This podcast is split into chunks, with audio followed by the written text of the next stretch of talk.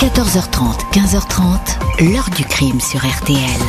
Jean-Alphonse Richard. On n'a pas cherché dans l'entourage de la victime un auteur possible.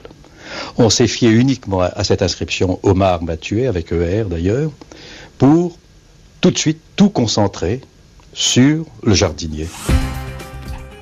Bonjour. 28 ans que le jardinier Omar Haddad espère et attend que la justice le réhabilite ou rouvre son dossier et lui donne une chance d'être innocenté, lui qui a toujours clamé qu'il était étranger à la mort de sa patronne, Ghislaine Marchal, à Mougins, à l'été 1991, décembre 2021. La Cour de cassation a envoyé un signe encourageant en ordonnant un complément d'enquête à propos essentiellement des expertises ADN, des investigations qui pourraient connaître un prolongement inattendu avec les révélations contenues dans un livre qui paraît ces jours-ci dans Ministère de l'injustice. Tout un chapitre est consacré à l'affaire Radad. Il est fait état d'un épisode spectaculaire inconnu jusqu'ici, à savoir une enquête secrète conduite au début des années 2000 par les gendarmes, enquête qui ouvre une nouvelle piste, celle du meurtre de Ghislaine Marshall par une équipe de délinquants bien connus, par des cambrioleurs de villas de luxe de la Côte d'Azur. Pourquoi la justice, qui était informée de cette enquête et l'a même supervisée, n'a jamais donné suite? Que peut changer ce coup de théâtre? Question posée aux auteurs de ces révélations et à l'avocate qui défend Omar Haddad. 14h30, 15h30. L'heure du crime sur RTL. Dans l'heure du crime aujourd'hui, révélation sur l'affaire Omar Haddad, le jardinier accusé puis condamné pour le meurtre de sa patronne Ghislaine Marshall à l'été 1991 dans une villa qui domine la baie de Cannes. Dès le premier jour, il a clamé son innocence. 27 juin 1991, Omar Haddad quitte menotté le cabinet de la juge de grâce Sylvie Arfiningo. Il vient d'être inculpé du meurtre de Ghislaine Marshall, une richissime veuve âgée de 65 ans et pour qui il travaille depuis 4 ans. Il est accusé de l'avoir tuée lors de la soirée du dimanche 23 juin. On a retrouvé le corps dans la chaufferie de la villa de Mougins. Ghislaine Marshall, allongée sur le ventre, porte pas moins de 10 plaies dites transperçantes, sûrement provoquées par une arme blanche. Un coup profond a été porté à la gorge.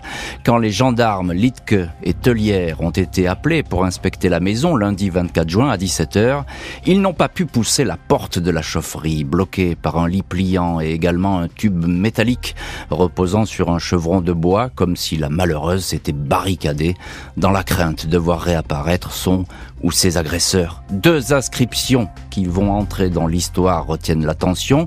Omar Maté avec un T majuscule sur la porte de la chaufferie, et Omar m'a tué avec un R, une faute de syntaxe sur celle de la cave. Il n'existe qu'un seul Omar dans l'entourage de la veuve, le jardinier marocain Omar Haddad, 29 ans. L'inculpation de Radad, trois jours seulement après la découverte du crime, n'a pas traîné. Le jardinier nie les faits, déroule un emploi du temps qui ne va jamais varier. La dernière fois qu'il a vu Ghislaine Marshall, c'était vendredi aux alentours de 17h15. Il n'a plus mis ensuite les pieds à la villa. Dimanche, il a travaillé chez une habitante de Mougins, Madame Pascal. Il est passé à la boulangerie du coin, les témoins confirment. Pas d'empreinte d'Omar dans la cave et timing très serré pour qu'il puisse commettre ce crime.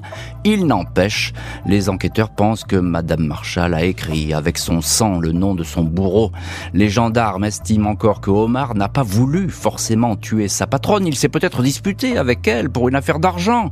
Le jardinier était toujours à court de liquidité. Le rouleau compresseur de l'accusation écrase tout. 24 janvier 1994, Radad, silhouette fragile, flottant dans un costume trop grand pour lui, comparé devant la cour d'assises des Alpes-Maritimes à Nice. 2 février, il est jugé coupable, condamné 18 ans de prison. Omar Haddad, partiellement gracié par le président Chirac, se lance alors dans un long combat pour sa réhabilitation. Une première requête en révision de sa condamnation est déposée en 2002. Personne alors ne le sait, mais au mois de septembre de cette même année, un lieutenant-colonel de gendarmerie en poste dans la région a été approché par une habitante de Cagnes-sur-Mer. Elle explique avoir des révélations à faire sur la mort de Ghislaine Marshall. Elle avait jusque-là gardé le silence, mais après avoir vu la veille à la télévision un documentaire consacré à l'affaire, elle ne peut plus se taire. Elle ne supporte pas qu'un innocent ait été condamné. Cette témoin qui parle sous le sceau de l'anonymat précise au gradé de la gendarmerie qu'elle connaissait Ghislaine Marshall. Celle-ci fréquenté régulièrement un restaurant du bord de mer au Croc de Cagne. Elle aurait attiré l'attention en parlant de sa villa, de son personnel, citant au passage son jardinier Omar qui s'occupait de tout. Elle ne cachait pas son train de vie et serait ainsi devenue une cible pour le patron de l'établissement lié à la pègre locale, lequel aurait décidé d'un cambriolage. 7 novembre 2002, le procureur de Grasse, informé, donne son feu vert à la poursuite des investigations dans le cadre d'une enquête préliminaire. Les gendarmes prennent donc au sérieux le témoignage de cette femme jugée digne de foi, une personne qui n'a rien d'une mythomane. Les vérifications vont le confirmer. 15 septembre 2003, les gendarmes réentendent la fameuse témoin dans l'affaire Omar Radad. Les premières vérifications ont confirmé qu'elle ne disait pas n'importe quoi, bien au contraire.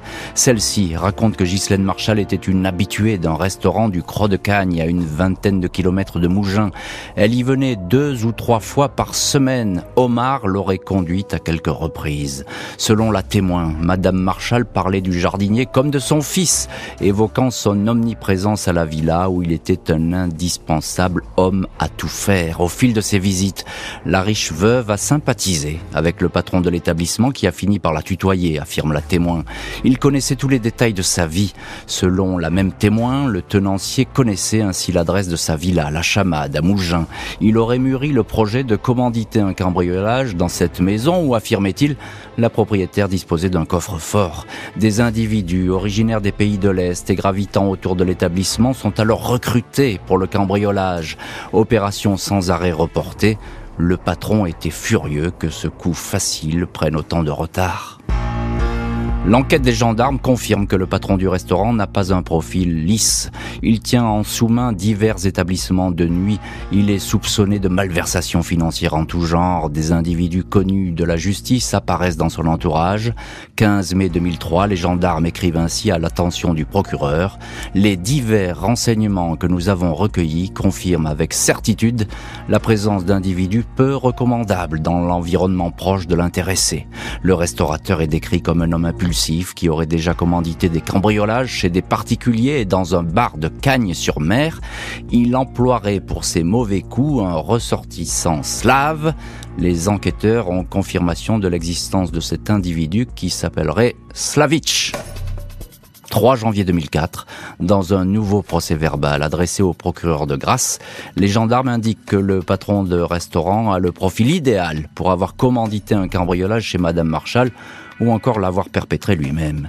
Il considère la témoin et informatrice comme une personne fiable, digne de foi, une femme qui n'est pas une affabulatrice et n'est sujette à aucune paranoïa, même si elle le tient absolument à rester anonyme. Elle craint tout simplement une vengeance. Elle a peur que le patron du restaurant, qui la connaît bien, la punisse s'il apprend les confidences faites aux autorités. Les gendarmes souhaitent alors que des investigations complémentaires puissent se poursuivre, notamment pour pouvoir procéder à d'autres vérifications bancaire, par exemple, et pouvoir diligenter des auditions, des, des convocations et exécuter des perquisitions. Les gendarmes tiennent une piste à laquelle ils croient et à laquelle ils s'accrochent. Celle-ci mérite d'être davantage creusée. Reste à savoir si le procureur donnera son accord à l'élargissement des investigations. Janvier 2004, les gendarmes adressent une synthèse de leur enquête au procureur de Grasse. Ils peuvent alors se targuer d'avoir abattu en deux ans un travail considérable. Ils se sont livrés à de multiples vérifications, entendu et réentendu la témoin X. Ils écrivent ainsi au procureur que si les éléments recueillis peuvent être corroborés avec l'environnement de l'affaire et les constatations de l'époque, ceci pourrait innocenter définitivement le dénommé Radad, Omar.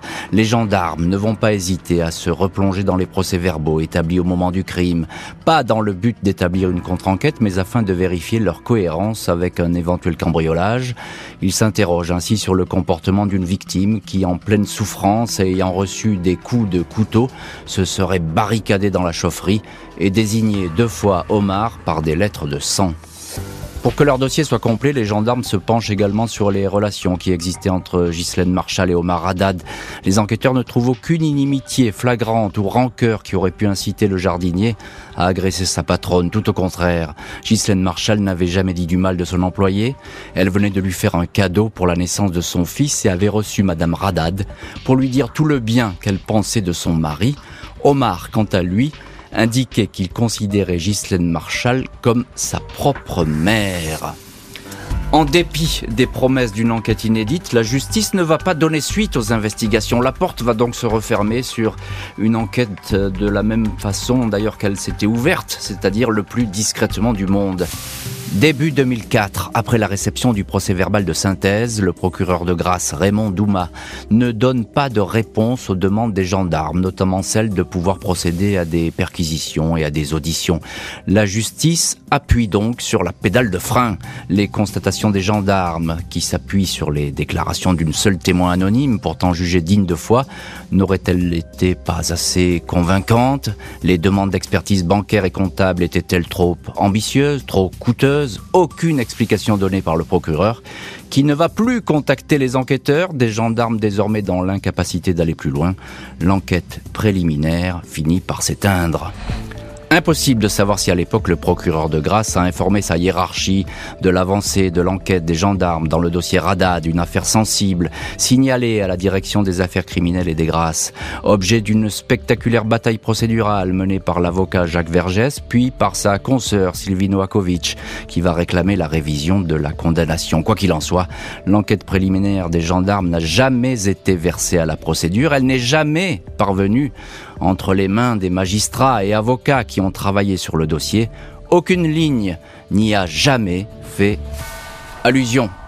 Enquête qui pourrait donc se retrouver entre les mains de la justice qui, après avoir rejeté les demandes de révision, a accepté un complément d'enquête sur le cas du jardinier de Mougins. Jeudi 16 décembre 2021, la commission d'instruction de la Cour de cassation se dit favorable à un complément d'information dans le dossier Radad. Un mois auparavant, maître Sylvie Noakovic, en présence alors de l'ancien jardinier, avait plaidé pour un réexamen du dossier afin que soient étudiées des traces ADN, quatre empreintes génétiques appartenant à quatre hommes, deux traces parfaitement exploitables, deux autres partiellement. Un autre rapport commandé par la défense indique la présence de 35 traces d'un même ADN sur la scène de crime. Cette décision est un pas vers la révision. La bataille n'est pas terminée, indique à la sortie de l'audience l'avocate du jardinier. Dans les semaines, les mois qui viennent, la justice sera-t-elle amenée à se pencher également sur les conditions dans, lesquelles l'enquête préliminaire des gendarmes portant sur des soupçons d'un cambriolage tragique ayant coûté la vie à Ghislaine Marshall, pourquoi cette enquête s'est éteinte? Pourquoi pas? L'heure du crime, présenté par Jean-Alphonse Richard sur RTL.